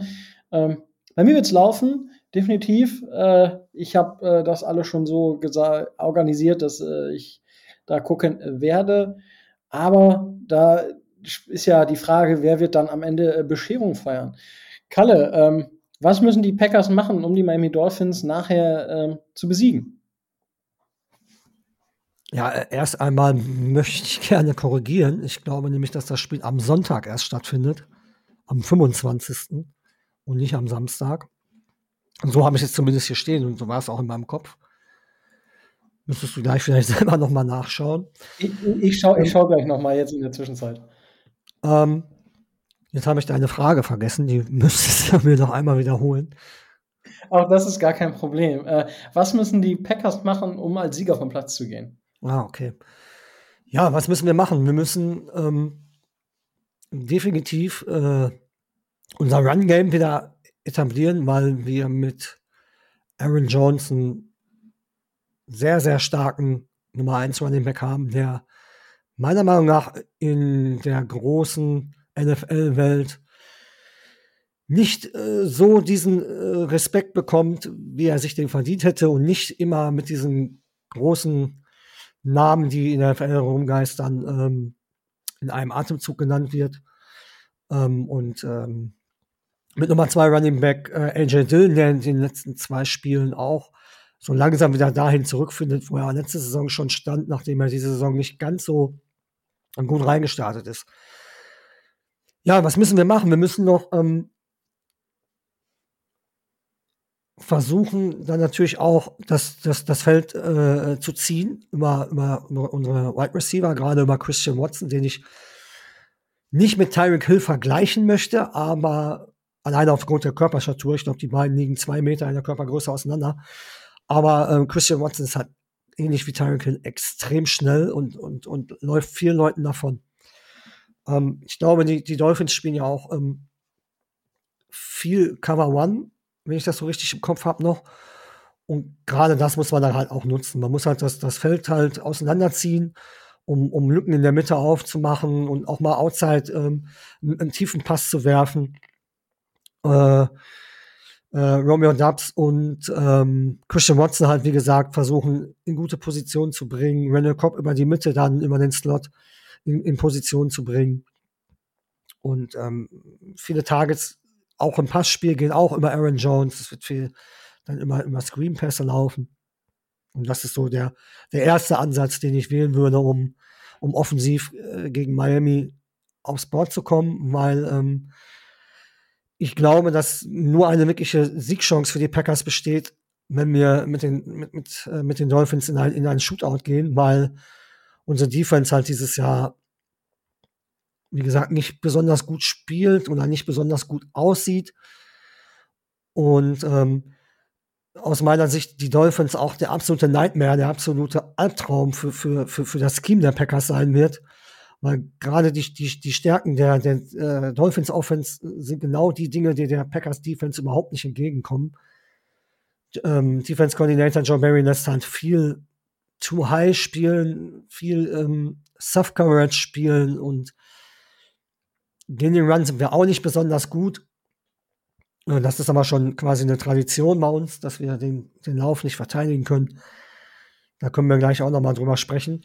Und ähm, auf jeden Fall die, die, die, äh, die schnellen Receiver mit, mit äh, Tyreek Hill und Jalen Waddle werden für uns auf jeden Fall ein Problem sein. Ich, ich, ich glaube, dass Jair Alexander in der Lage ist, einen Tyreek Hill zumindest einzugrenzen. Ob man ihn ganz aus dem Spiel nehmen kann, weiß ich nicht. Ist vielleicht möglich an, an einem Sahnetag, aber zumindest könnte Jair Alexander ihn so ein bisschen eingrenzen das Matchup dann auf der anderen Seite mit Jalen Waddle gegen Rasul Douglas sehe ich dann schon ein bisschen kritischer, weil äh, Rasul Douglas eigentlich von seinem Skillset her eher ein, ein, ein Zone, Zone-Heavy äh, äh, Cornerback ist und nicht so unbedingt in, in, in Man-Coverage stark ist, weil ich glaube, dass, dass, dass gerade man äh, gegen die Bills und auch das Spiel davor äh, gegen die Dolphins sehen konnte, dass gerade Press-Man-Coverage zum Erfolg führen kann, um, um Waddle und Hill so ein wenig einzugrenzen.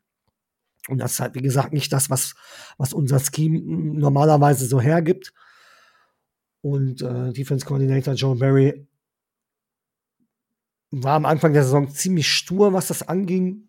Deswegen ging der erste, das erste Spiel gegen die Vikings auch ziemlich in die Hose und wenn, er hat zwar so seine Adjustments gemacht während der Saison, aber es ist trotzdem immer noch auffällig, wie, wie oft wir, wir wirklich nur bei den Sticks die, die, die äh, Cornerbacks aufstellen, um, um keine tiefen Sachen zuzulassen, aber machen dann die Mitte frei. Gerade über, über, über, über Crossing-Routen sind wir sehr, sehr, sehr, sehr anfällig, was ja auch mit Hill und Waddle natürlich für, für, für Tour perfekt sein könnte, dass, äh, dass man da viel quer übers Feld geht.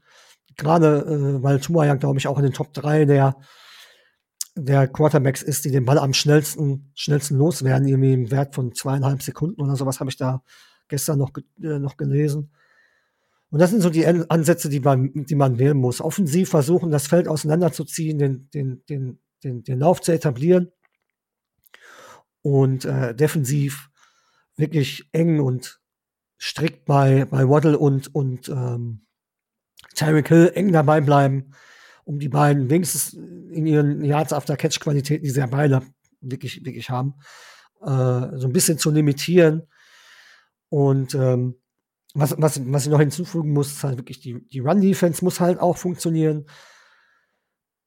Gerade Raheem Mostert ist, na, das ist der, der ist bei mir im Kopf wirklich als der absolute Albtraum hängen geblieben, nachdem er im, im NFC Championship Game, ich glaube 2020 war das, uns 12.000 Yards reingeschmissen hat wo ja euer Headcoach Mike McDaniel damals noch der, der Run-Game-Coordinator war. Und ähm, dann noch mit Nummer zwei Jeff Wilson. Ich glaube, der war angeschlagen, aber ich glaube, der könnte jetzt langsam wiederkommen nach seiner, ich glaube, eine Hüftverletzung hat er gehabt. Wenn der dann auch noch mit dazu kommt, ja, wird es natürlich ziemlich schwierig, dann, wenn man sich dann auf den Lauf konzentriert, dann auch wieder die, die, die Wide Receiver in Schach zu halten. Also wenn ich eine Chance sehe für uns, das Spiel zu gewinnen, dann ist es in einem Shootout. Weil ich glaube, ein Low-Score-Game brauchen wir nicht erwarten am Sonntag. Ja, danke schon mal für die Infos. Und ja, äh, du hast recht, es ist tatsächlich am 25.12. Ich habe mich so ein bisschen davon blenden lassen, dass irgendwie alle anderen am Samstag schon spielen. Es gibt genau drei Spiele am Sonntag. Äh, Dolphins gegen Packers, Rams gegen Broncos und Cardinals gegen Tampa. Ähm, interessante, also ja, ja, die Außer vor der Saison schien, dass es ganz cool sein könnte und jetzt sind es halt interessante Spiele zum Teil. Sagen, sagen wir es mal so. Nee, es sind tatsächlich ganz, ganz viele Spiele am Samstag um 19 Uhr, aber das ist nicht das Spiel der Dolphins gegen die Packers. Ähm, danke da für die Korrektur. Ähm, ja, Micho, hast du Fragen? Ja, und zwar wäre meine erste Frage direkt, du hast ihn vorhin schon angesprochen, Jordan Love. Ich meine, ihr habt ja gute Erfahrungen damit gemacht, einen Quarterback drei Jahre oder sowas hinter einem Star-Quarterback sitzen zu lassen, damals mit Aaron Rodgers und Brett Favre. Ähm, und Jordan Love war tatsächlich damals, als wir uns um einen neuen Quarterback gekümmert haben, da haben wir uns auch mit ihm beschäftigt. Und ich glaube, in einem Mockdraft, sogar in unserem großen Fanclub Mockdraft, hat Tobi ihn, glaube ich, sogar relativ spät in der ersten Runde auch zu uns gezogen. Wie ist denn Jordan Love? Kann er für euch die Antwort in Zukunft sein, wenn Rogers weg ist?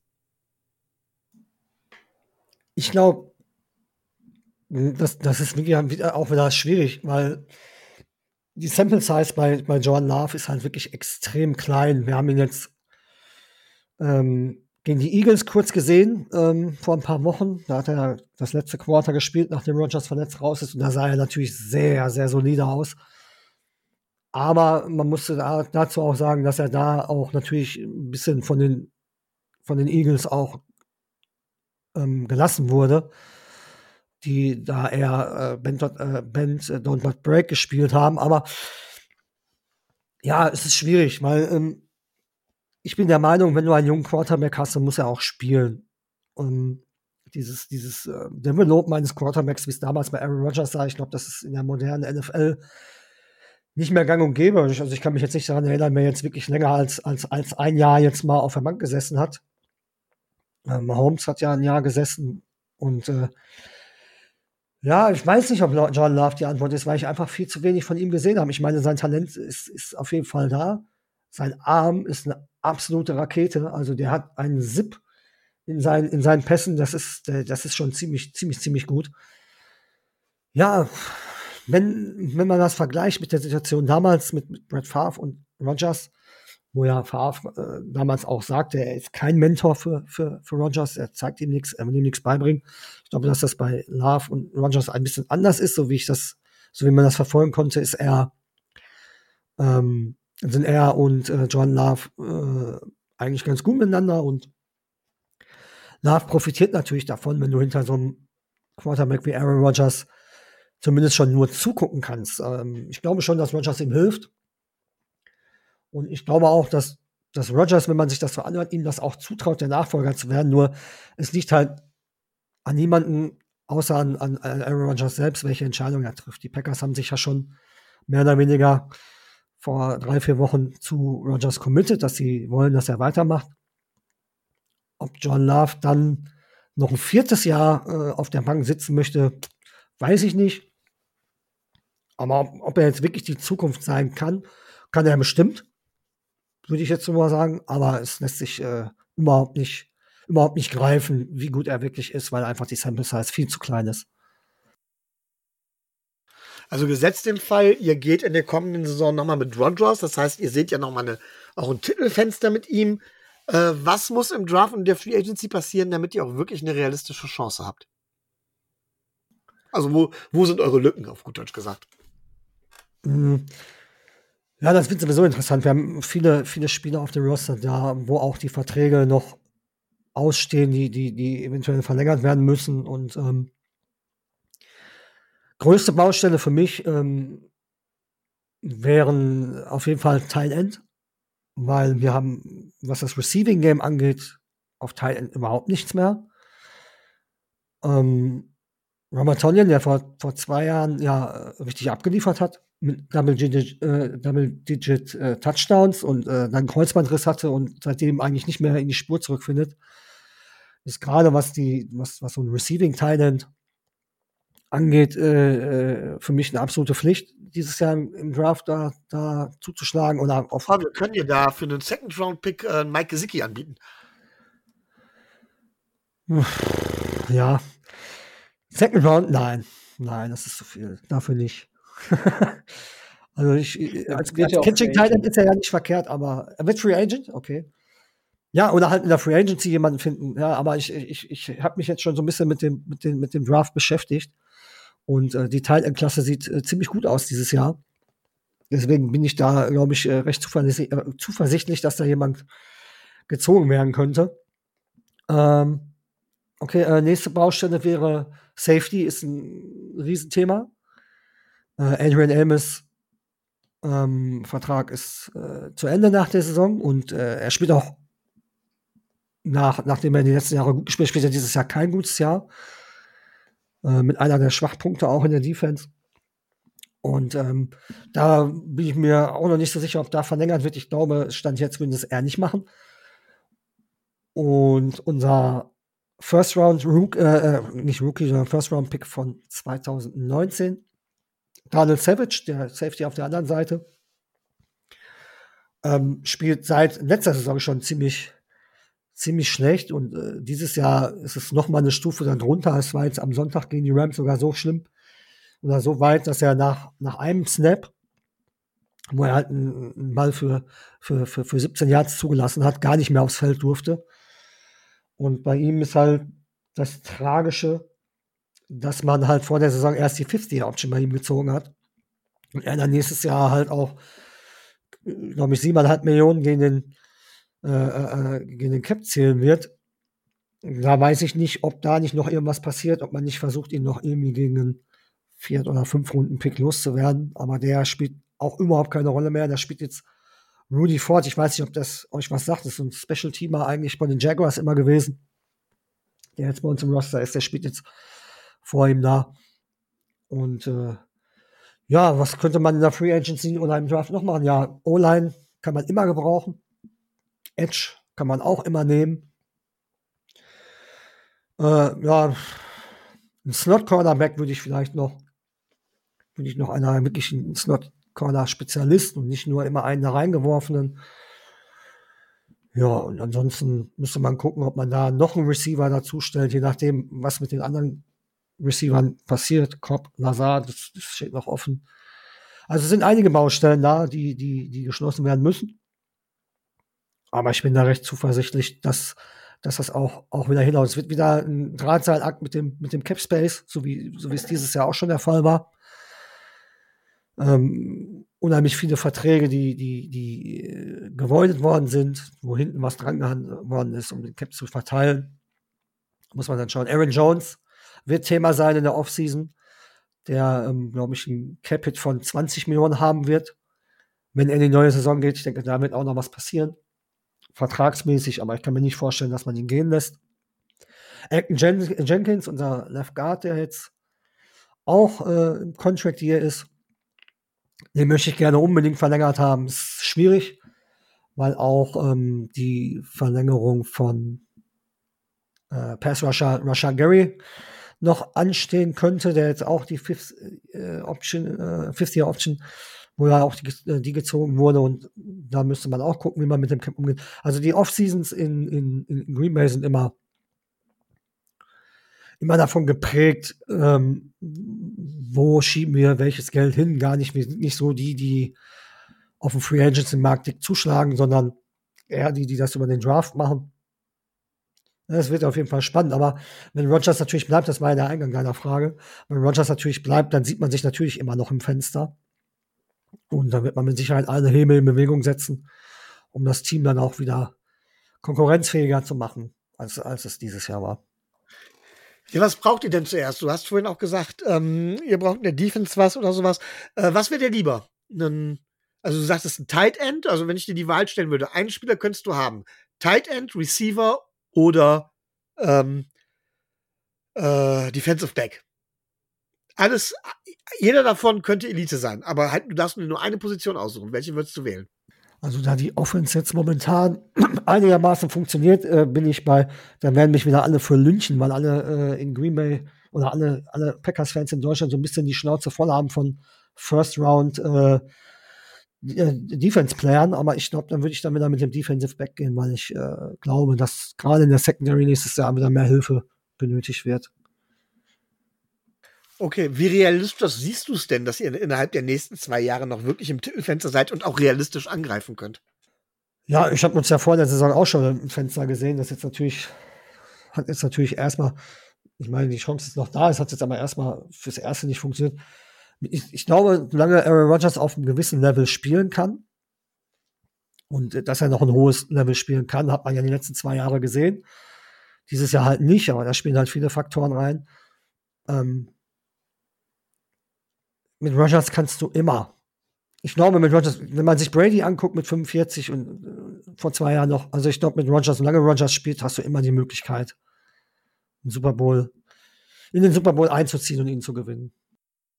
Okay, ja, das war's erstmal. Gibt's ja nicht. ähm, ja, ich werde mich erstmal, äh, ich habe gerade tatsächlich, ich hatte ja schon meine Frage mit Aaron Rodgers und wie die Situation ist. Ähm, dabei soll es erstmal bleiben. Micho, aber dann kommen wir mal zu dir. Ähm, was glaubst du denn, was müssen die Miami Dolphins am Sonntag machen, ähm, um als Sieger vom Platz zu gehen und tatsächlich dann das vierte Mal in Folge, eine, nee, das dritte Mal in Folge, einen äh, positiven Rekord zu haben? Ja, ähm, Fehler vermeiden, äh, Turnover kreieren, einen Punkt mehr erzielen. Kennst ja Standardantwort. Äh, ich muss mich gerade mal sammeln, deswegen kommen die Antworten zuerst. Äh, ich hatte mir gerade eben schon meine Keys to Win zurechtgelegt. Ich habe sie mir natürlich nicht notiert und darf jetzt nochmal neu überlegen, ähm, was ich gerade eben gesagt hatte. Ja, aber es ist ja schon mal viel, also, dass du sagst, einen Punkt mehr erzielen. Also, äh, Punkt eins Key to Win, wäre für mich, äh, wir müssen unser Defensive Backfield stabilisieren. Das würde für mich folgendermaßen funktionieren. Ähm, da wir keinen Shutdown-Corner haben, müssen wir denjenigen, der im Training den besten Eindruck macht, im Moment würde ich tatsächlich auf Kader Kahoot tippen, auf den Nummer zwei Receiver der Packers ansetzen. Ähm, der wird es sein. Ähm, ich vergesse gerade Namen. Ihr werdet mir gleich weiterhelfen. Und Watson ist meiner Meinung nach im Moment der Nummer 1 Receiver. Den würde ich doppeln. Mit zwei, mit, mit tatsächlich mit, äh, mit den Cornerbacks oder mit den Cornerbacks Nummer zwei und drei. Um so zu zwingen, ähm, halt eben, oder um so eben genau das zu verhindern, was da passieren soll, äh, um die Tiefe des Feldes dicht zu machen und die Packers dazu zu zwingen, einseitig zu werden. Weil Einseitigkeit ist immer gut. Ähm, ich glaube, offensiv brauchen wir uns da nicht groß verstecken. Ähm, wir müssen gucken, dass wir natürlich Tour in der Beziehung beschützen, als dass wir wieder äh, eine gute Mischung zwischen Lauf finden und zwischen schnellen Pässen. Halt eben auch gerade äh, in, die, in die Schnittstellen. Ähm, in die Schnittstellen vom, ähm, in die Schnittstellen der Zonen um da halt eben äh, und gar nicht erst unbedingt auf den tiefen Pass zu warten. Irgendwann wird die Chance auf eine Bombe kommen, dann kann man sie nutzen, aber erstmal der Pass Rush der Packers ist auf jeden Fall nicht schlecht, den muss man halt ausweichen. Und ähm, das dritte ist, selber auch da kommt es wieder auf unsere Defense an, wir dürfen nicht blitzen. Aaron Rodgers ist verdammt gut gegen den Blitz. Er ist gut darin, Spielzüge zu verlängern. Das heißt, wir müssen einen Four-Man-Rush weiterhin haben. Äh, denn Aaron Rodgers kann Lücken finden. Ja. Ähm, zu Beginn der Saison fehlten ihm da so ein bisschen die Waffen und ich habe auch das Gefühl, dass er ein bisschen abgebaut hat. Er wird ungeduldiger. Ähm, und das müssen wir wieder hervorrufen. Wir müssen Aaron Rodgers dazu zwingen, geduldig zu spielen zu wollen, weil das kann er nicht gut. Er verliert zu schnell die Geduld. Und dann können wir halt dementsprechend zuschlagen. Ja, äh, das sind natürlich schon mal Siege oder Schlüssel, die den Sieg eintüten können. Ähm, Karl hat es vorhin schon gesagt, was bei den Dolphins natürlich aufgefallen ist, wenn man sie aus dem Rhythmus rausbringt. Also gerade, ich würde nicht sagen, dass Man-Coverage eine Lösung gegen die Dolphins ist, weil dafür haben sie Wide Receiver, die zu viel Separation in Man-Coverage ähm, generieren können. Aber was, was denke ich wichtig und richtig ist, die Dolphins in, die, in jede Form von, von Press reinzubringen. Und zwar immer an der Line of Scrimmage einfach pressen, weil das bringt die Receiver aus dem Rhythmus raus, das bringt Tour aus dem Rhythmus raus, beziehungsweise kann Tour dann nicht zu dem Zeitpunkt die Fenster bedienen, die er dann zu diesem Zeitpunkt bedienen möchte, sondern entweder sind die Fenster woanders zu dem Zeitpunkt oder die Fenster öffnen sich erst eine halbe Sekunde, eine Viertelsekunde, eine Achtelsekunde später, was das Ganze dann aber wieder ungenauer macht. Ich meine, das ist das, was gerade gegen die ähm, 49ers und auch gegen die Chargers immer wieder passiert ist, und gerade gegen die Chargers, die jetzt nicht wirklich eine gute Defense hatten diese Saison, ist es da natürlich extrem einfach aufgefallen, was man machen kann, um die Dolphins da zum, zum Fall zu bringen. Und dort hat Mike McDaniels eine Lösung gefunden. Und auch da ist für mich ein Key to win, sollten die Packers von ihrer Soft Coverage weggehen und im Press kommen, dass Mike McDaniel dann halt genau die richtigen Antworten hat und dann versucht, über das Laufspiel zu kommen und auch immer wieder die Weichschüsse versucht, dann ins, äh, ins Laufspiel mit einzubeziehen, ins Blocking mit einzubeziehen, weil dann sind die, ähm, sind die Cornerback alle, Cornerbacks alle darauf fokussiert, auch Press zu spielen und stehen nicht tief und können dementsprechend viel, viel schwächer, viel, viel langsamer und viel, viel ungenauer auf einen eventuellen Lauf reagieren. Das ist, denke ich, dort eine der Key to Win für die Dolphins in der Offense. Und über das Run-Blocking an sich mache ich mir in erster Linie wenig Gedanken. Das muss ich gestehen. Ich glaube nicht, dass da ähm, groß irgendwie ein Abfall zu erwarten ist nach den letzten Wochen. Dementsprechend sollte das funktionieren. Dann auf der defensiven Seite, ich möchte gar nicht über die, über die Defensive Backs sprechen oder halt gerade über nicht über unsere Cornerbacks.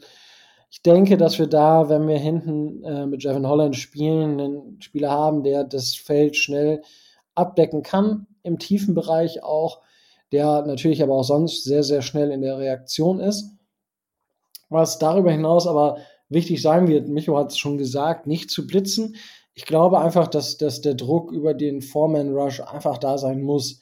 Und auch da mache ich mir momentan wenig Gedanken. Die Dolphins haben einen guten Pass Rush. Die Zahlen sind nicht so da, wie sie vielleicht da sein sollten. Ja, also wir haben nicht die meisten Sacks der Liga und so weiter und so fort. Aber Jalen Phillips vor allem erzeugt sehr, sehr viele Pressures, gewinnt immer und immer wieder. Und das ist seitdem Bradley Chubb da ist. Man kann jetzt Chubb natürlich erstmal an den Kragen hängen und sagen, hier, der produziert ja viel weniger. Aber der Impact von Bradley Chubb auf gegnerische Offensive Lines und ihre, ähm, dem, dem Gameplan, was irgendwelche Zuordnungen angeht, der ist deutlich zu erkennen und Jalen Phillips profitiert extrem davon. Er hatte schon so ein bisschen ähm, den, den, den Outbreak nach dem dritten Spiel. Also im vierten Spiel ging es dann langsam los mit der posit sehr positiven Entwicklung und die geht jetzt immer weiter und das, dadurch, dass Bradley Chubb da ist, ähm, ist es noch ein bisschen besser geworden von Jalen Phillips Seite. Ähm, ich bin gespannt, wie wir also ich glaube auch nicht, dass, dass wir da irgendwie noch Spice abstellen müssen für den Aaron Rodgers. Wir müssen einfach das Feld in den Augen behalten und nicht ultimativ soft spielen, weil das ist genau das, was mir bei Josh Boyer jetzt aufgefallen ist. Third Downs. Und das ist für die Defense ultimativ wichtig. Wir dürfen Aaron Rodgers bei Third Downs nicht die Chance geben, die Defense nicht so viel Zeit geben, dass er die Pässe wirklich gut verteilen kann. Weil dann wird es ein Spiel werden, wo die Packers auch wieder 30 Punkte oder was weiß ich, wie viele Punkte machen können. Weil man hat es gegen die Chargers gesehen, man hat es gegen die 49ers gesehen, man hat es jetzt auch wieder gegen die Bills gesehen. Wir verteidigen so schlecht bei Third Downs. Ultimativ schlecht. Also ich weiß gar nicht, also es gibt doch kein Team, was schlechter verteidigt bei Third Down. Es ist ich, ich weiß nicht, was Josh Boyer da macht. Wir haben eigentlich sehr, sehr gutes Spielermaterial in der Defense, würde ich mal behaupten. Aber was wir daraus machen, ist echt viel zu wenig. Und inzwischen glaube, weil Zieler, Christian Wilkins, Jalen, unsere Defensive Line macht immer wieder Plays. Unsere, unsere Safeties machen immer wieder Plays. Ja, unsere Cornerbacks sind vielleicht ein bisschen am Schwächeln. Aber vielleicht liegt das auch einfach daran, weil Josh Boyer nicht weiß, wie er mit dieser ganzen Situation umgehen soll weil wir von, von, von Defensive Back Fokus auf D-Line Fokus gehen. Und das ist wirklich für mich, wo ich Kopfzerbrechen habe, beziehungsweise ein Key to Win ist, Third Down Defense, da wirklich die Schotten dicht machen, nicht zu weich spielen, aggressiv bleiben, auf dem Gaspedal bleiben. Das wird immer mal wieder bestraft. Ja, aber es kann nicht mehr bestraft werden, als es jetzt bestraft wird. So, das wären, das wären meine Sachen. Micho, da darfst du gerne auch noch was zu sagen, wenn du denn möchtest. Ähm, ich sehe das zum Beispiel mit Jalen Phillips und, und äh, Bradley Schutt ein bisschen anders. Ich glaube, Jalen Phillips hat tatsächlich individuell so einen großen Sprung gemacht. Ähm, ja, grundsätzlich hilft es natürlich noch einen, noch einen dritten Passrusher zu haben, der äh, der, der, der die Aufmerksamkeit auf sich zieht. Aber ich sehe halt eben nicht, dass Bradley Chubb wirklich so extrem die Aufmerksamkeit auf sich zieht. Ich sehe, dass, dass Jalen Phillips individuell immer besser wird und nicht über das Scheme. Ähm, ich bin nach wie vor kein Fan von der Verpflichtung von Bradley Chubb, muss ich sagen. Und das nicht, weil ich glaube, dass Bradley Chubb ein schlechter Spieler ist. Das meine ich gar nicht. Ich glaube, er bringt uns aber nicht so viel weiter, wie nötig gewesen wäre. Das äh, nur zu dem Thema. Ja, du siehst uns ja auch absolut all in. Das ist ja eh immer wieder die Geschichte, die du versuchst zu verbreiten. Äh, aber ja, es ist, ähm, ist ich, ich spreche auch nicht vom Scheme, von unserem Scheme, sondern tatsächlich, wie sich Defenses auf uns einstellen. Und dort wird Bradley Chubb vermutlich, und so sieht es zumindest im Film auch auf, mehr Beachtung bekommen, als es ein Jalen Phillips noch bekommt. Das kann es natürlich ändern und wenn sich das ändert, werden, wird vielleicht die Production von Jalen Phillips auch zurückgehen, ähm, der wieder tatsächlich ähm, auf der Richtung ist, wieder ähm, Double-Digit Sex, wenn man keine halben Sex zählt, ähm, da auf dem Weg ist, wieder zehn oder mehr Sex zu holen, was sehr, sehr positiv wäre. Da nur das nochmal zur Info für alle für euch da draußen. So, ähm, Karl, jetzt haben wir ein bisschen was erzählt, wo wir glauben, wie wir die Packers schlagen können. Das ist natürlich immer so ein bisschen, greift das ineinander, ja, weil natürlich bei dem einen muss das passieren, bei dem anderen muss genau das Gegenteil von dem dann passieren. Ähm, das ist nicht selten der Fall. Ähm, hast du Fragen zu den Miami Dolphins oder grundsätzlich noch irgendwie, was die Dolphins betreffend ist? Ähm, also ähm, eure Wege jetzt für, für, für Sonntag äh, würde ich genauso unterschreiben. Gerade was du gerade sagtest mit dem, mit dem anderen Wege finden über das Laufspiel. Da würde ich schon mitgehen. Ich hätte, ich hätte eine Frage zu einem Spieler noch. Und zwar ähm, über jemanden, den ich, den ich äh, vor dem Draft so ein bisschen in meiner unteren Region als Sleeper so ein bisschen rumlaufen hatte. Was, äh, wie macht sich denn Erik äh, äh Isokanma bei euch? Ist er überhaupt ein Faktor oder? Ja, also im, im Training ist das bestimmt ein Faktor. Tatsächlich, ich, okay. ich glaube, Isukanma war in einem, war er überhaupt in einem Spiel aktiv? Ich weiß es nicht. Also es ich ist halt. Meine, ja, er hat sogar einen Catch, oder? Das, das, ja, stimmt, kann sein, ja. Ähm, aber es ist halt tatsächlich bei den Dolphins ähm, schwierig, muss man sagen, weil man hat natürlich Hill und Waddle und dann hat man Cedric Wilson, der einfach gesetzt ist aufgrund dessen, was er, was er so mit sich bringt an Gehalt. Dann hat sich ein Trent Sherfield deutlich besser äh, entwickelt, als es der Fall war. Und dann wird es halt langsam, langsam einfach dünn, beziehungsweise hat man dann halt so die Wide Receiver Position 5, 6 und dann ja, reicht es irgendwo nicht mehr. Ähm, Mike McDaniel hat sich letzte Woche oder vorletzte Woche dazu geäußert, ähm, dass manche Sachen von, von Isokama wohl schon sehr, sehr ausgeprägt waren, bevor er zu den Dolphins kam, aber ihm halt da durchaus noch einige Sachen gefehlt haben. Ich kann mich jetzt leider nicht genau an den Wortlaut erinnern, wo was es war oder was er da, ähm, was er da hatte. Aber wir waren auch so ein bisschen gehypt tatsächlich nach der, nach der Preseason, weil er da so ein paar Themen hatte mit, ähm, mit Skylar Thompson. Die haben super miteinander harmonisiert und das war, wo wir dachten, okay, krass, jetzt, äh, jetzt läuft's, äh, beziehungsweise cool, der kann wirklich noch was fürs, fürs Roster werden, beziehungsweise eine elementare Rolle spielen. Ähm, ich würde ihn logischerweise nicht abschreiben, weil in das Squad der Dolphins zu kommen, in, auf Wide Receiver ist jetzt nicht das simpelste der Liga. Ich denke, bei einigen anderen Teams ähm, wäre er definitiv ähm, im, im Raster drin, beziehungsweise würde er auch regelmäßig Bälle bekommen.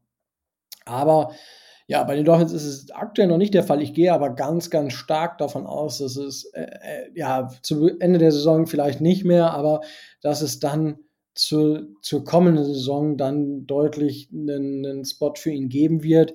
Da kommt es natürlich darauf an, was die Dolphins noch weiter verpflichten, aber man hat jetzt nichts irgendwie gehört, dass er gar nicht mithalten kann, sondern dass es halt einfach, dass so crowded ist bei den Dolphins, dass es einfach wirklich daran liegt, dass er aktuell keine keinen Catch und keinen Snap hat. Äh, da danke nochmal, Micho, für die Recherche. Und ja, so sehe ich das, Micho. Da darfst du aber gerne noch weiter ausführen. Ja, also was mich bei Eric also kann da so ein bisschen wundert, ähm, ja, er hat keinen Catch, keinen Snap und wir können sagen, unser, unser Wide Receiver Room ist crowded, aber selbst unser undrafted Free Agent Brain Sanders hat ihm ja den Rang abgelaufen, denn der hat Snap und Drop und alles drum und dran schon gehabt also er hat wenigstens seinen Einsatz bekommen. Eric, also kann man nicht. Und ich muss ganz ehrlich sagen, ich glaube nicht, dass er bei uns tatsächlich noch eine wirkliche Chance haben wird. Hoch, du bist du, so harsch, Mensch. Okay, die gar nicht. Ja, muss man so sagen. Also, not for long, ne? NFL. Und ähm, es hätte wohl mal die Gelegenheit gegeben, wo wir Wide Receiver hochziehen mussten. Da war Brain Sanders der Wide Receiver der Wahl. Das heißt, dahinter steht Eric Isokanma. Und äh, wenn man noch davon ausgeht, dass eventuell, ja, je nachdem, was in der Saison passiert, klar, er kann immer noch einen Sprung machen. Aber in der Regel wirst du den Spieler, gerade wenn es dann irgendwann mit dem Cap Space eng wird, äh, eher durch einen anderen Draft-Prospekt ersetzen, als dann noch auf die Entwicklung von ihm setzen. Wenn es in der ersten Saison oder in der zweiten Saison nicht wirklich bringt.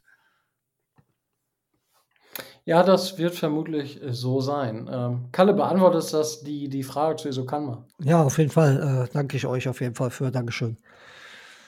Ich werde es weiter beobachten. Weil den mochte ich, den mochte ich, den mochte ich wirklich sehr vorher. Ähm, ja, wenn es da Fragen gibt, einfach sonst kannst du auch gerne bei uns nochmal melden. Ähm, gibt es sonst noch was, was wo, wo wir dir auf die Sprünge helfen können, wo du Fragen hast oder wo es Fragen von, von eurer Community gab? Mm. Gerade fällt mir, fällt mir nicht, nichts ein. Aber wenn, wenn mir gleich noch was einfällt, dann, dann melde ich mich nochmal. Das ist auch voll, vollkommen in Ordnung. Wir wollen dich jetzt hier auch nicht dazu bringen, dass du dir irgendwas ausdenkst, was, äh, was dich nicht interessiert. Dazu sind wir dann, dann nicht hier oder beziehungsweise das, das musst du dann auch nicht tun. Ähm, ja, äh, Micho, du hast Braylon Sanders angesprochen. Ähm, glaub, da interessiert mich jetzt äh, gerade schon, aber Kalle, du kannst gerne dazwischen grätschen. Ja, mir ist jetzt, jetzt doch eine Frage eingefallen und zwar, da das ja bei euch, ihr seid das einzige Team, bei dem das so ist. Wie ist das, wenn man, wenn man, also ich meine, ihr seid nicht auf dem Platz, aber ähm, ihr seht das Spiel ja auch jede Woche und wie ist das, wenn man sich regelmäßig mit einem Linkshänder-Quarterback beschäftigt? Ist das für euch eben Ähm. anders? Äh, oder sieht das Spiel für euch anders aus, als, als wenn jetzt zum Beispiel der Backup mal spielen würde? Macht das einen Unterschied, auch, auch beim Gucken schon allein? Also, wenn ich es immer sehe, sieht es für mich komisch aus. Aber ihr, ihr guckt ja regelmäßig und viel mehr. Wie, wie, wie wirkt das auf euch? Äh, Inzwischen ist es kein Problem mehr, aber ich kann mich noch an den ersten Snap von Tour erinnern. Das war ein Rollout und ich dachte so, like, what the fuck, wo läuft der hin? Und dann wirft er noch so komisch. Und ich dachte, hä? Und dann so, ach ja, er ist ja Linkshänder. Also es ist echt, also inzwischen ist das vollkommen normal, aber ich finde das immer witzig. Es gab ja mal irgendwen, der hat das Video umgedreht. Das heißt, es sah so aus, als wenn Tour mit der rechten Hand werfen würde. Und da dachte ich so, das sieht ja, da sehen halt schlechte Würfe gar nicht so schlecht aus, aber das ist halt, weil man es gewohnt ist, denke ich. Aber inzwischen ist es, wenn ich dann, also es ist nicht komisch, wenn ich andere Spiele gucke oder halt, wenn ich dann jeden anderen Quarterback der NFL schaue, aber ich fühle mich auch inzwischen nicht mehr komisch dabei oder es fühlt sich für mich nicht mehr komisch an, wenn ich Tour sehe. Micho, wie sieht das bei dir aus? Ja, also ich fand's auch. Äh, am Anfang war es echt komisch, vor allen Dingen, mir ist es nicht bei Rollouts oder so ausgefallen, sondern mir ist es bei Drehungen aufgefallen. Also wenn, wenn, äh, wenn man gesehen hat, wenn Play-Action oder eine Fake-Handoff oder sowas kam und die Drehung, wie Tua sich dann gedreht hat, ähm, und ich immer gedacht habe, so von wegen, ey Junge, dreh dich doch andersrum, damit du den Pass siehst, damit du eine vernünftige Base kriegst. Nö. Und dann, äh, ach so, scheiße, nee, du machst es ja doch richtig. Das war am Anfang, und das ist jetzt manchmal tatsächlich auch noch so, dass ich echt, wenn ich das, mich da nicht wirklich drauf konzentriere, denke so von wegen, was, warum drehst du dich falsch rum? Aber ähm, ansonsten ist es, glaube ich, vollkommen, ja, habe ich mich auch dran gewöhnt, komplett. Ja, weil ich, ich, ich schaue oft, wenn wenn wenn, es die Zeit nicht anders zulässt, dann halt viele Spiele in den Highlights immer hintereinander. Und da ist ja die Reihenfolge immer unterschiedlich. Und dann ist das manchmal halt dann immer ein bisschen verwirrend, wenn dann auf einmal alles quasi gespiegelt läuft. Deswegen wollte ich mal fragen, wie das bei euch so aussieht. Auf jeden Fall danke für die Antworten. Sehr, sehr gerne. Und das ist ja ich, weil, eigentlich eine super coole Frage, weil man merkt, so wie man selber so, ah ja, stimmt, am Anfang war das mega strange. Ähm, Verstehe ich schon. Ähm, eigentlich müsste man mal wirklich auch irgendwie so Defensive Player fragen, wie die das, wie die das finden, weil für die hat das ja, glaube ich, direkte Auswirkungen. Wäre mal eine interessante Frage. Vielleicht, wenn wir irgendwann mal wen hier haben, der da vielleicht was zu sagen kann. Das wäre das wär interessant.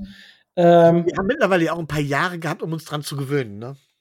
Richtig, das, das meine ich ja. Aber ich, ich, ich merke halt gerade, habe ich so, diese, so Flashbacks, wie ich halt so an den ersten Snap denke. So, also wirklich. Ah, aber damals, äh, ja, das, das war einmal. Ähm, Michael, jetzt wollte ich gerade noch mal zurückkommen zu Braylon Sanders. Der hat ja eine katastrophale Situation gegen die, gegen die Bills, wo er das Duell gewonnen hat, wo er wirklich Separation hatte. Dann eigentlich macht er eine Offensive Pass Interference und fängt den Ball dann nicht mal. Er hätte einfach weiterlaufen müssen und hätte den Ball gefangen. Ähm, da fand ich es ein bisschen surreal. Also, das also, komische Szene. Ähm, glaubst du, dass wir Brandon Sanderson dann nochmal sehen nach der Aktion? Ehrlich gesagt glaube ich nicht, dass wir Brandon Sanders lange halten werden. Ähm, ich glaube, dass es andere Spieler gibt. Wir werden uns nach anderen Spielern umgucken. Er hat seine Chance gehabt. Wirklich überzeugt hat er nicht. Ähm, wir sind auf Wide Receiver nicht so dünn, dass wir dann auf, darauf angewiesen wären. Ähm, also von daher, nein. Fehlt mir der Glaube. Alles klar, dann weiß ich da zumindest Bescheid oder wissen unsere Zuhörenden auch da Bescheid, wie du über Brian Sanders denkst. Ähm, gut, da wir dann, so wie ich das sehe, keine Sachen mehr zum Spiel direkt haben, es soll übrigens nicht exorbitant warm werden. Das ist ein mäßiges Klima. Dementsprechend, also irgendwie, was habe ich gelesen? 60er Degrees, 50er Degrees äh, Fahrenheit. Ähm, nicht Degrees, Fahrenheit hat ja keinen Grad. Entschuldigung. Ähm, also da ist jetzt erstmal auch nicht zu befürchten.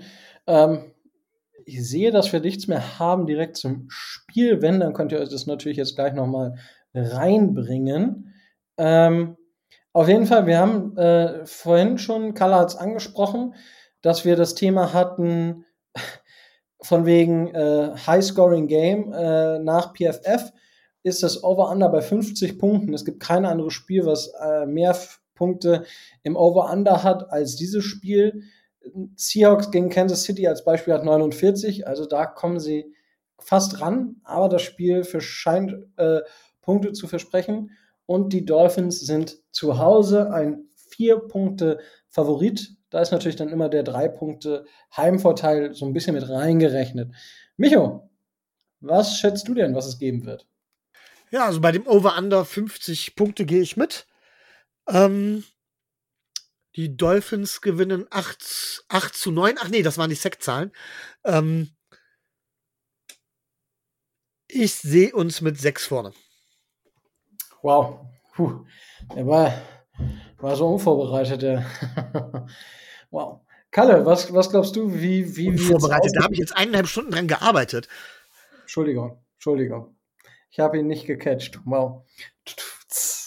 Ähm, Kalle, was glaubst du, wie wird, es, äh, wie wird der Spread aussehen? Also ich gehe ich geh auf jeden Fall auch mit dem, mit dem Over-Under 50 gehe ich auf jeden Fall auch mit. Das wird viele Punkte geben am Sonntag. Ja, und ich, ich sag, äh, die Packers gewinnen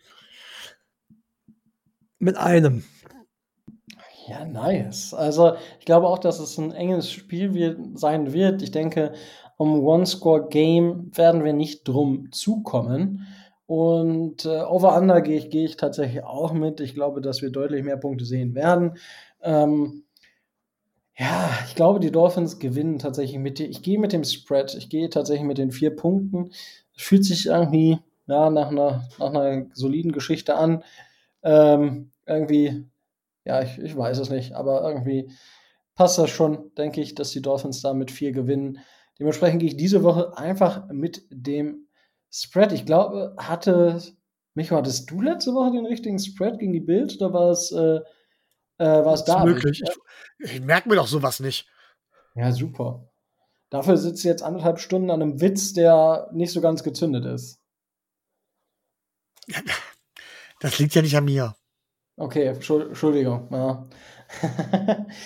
Aber hervorragend. Ähm, gut, dann glaube ich, ich weiß nicht, habt ihr noch was, was euch auf der Seele liegt, was ihr unbedingt loswerden möchtet? Ich ähm, höre das. Ja, tatsächlich.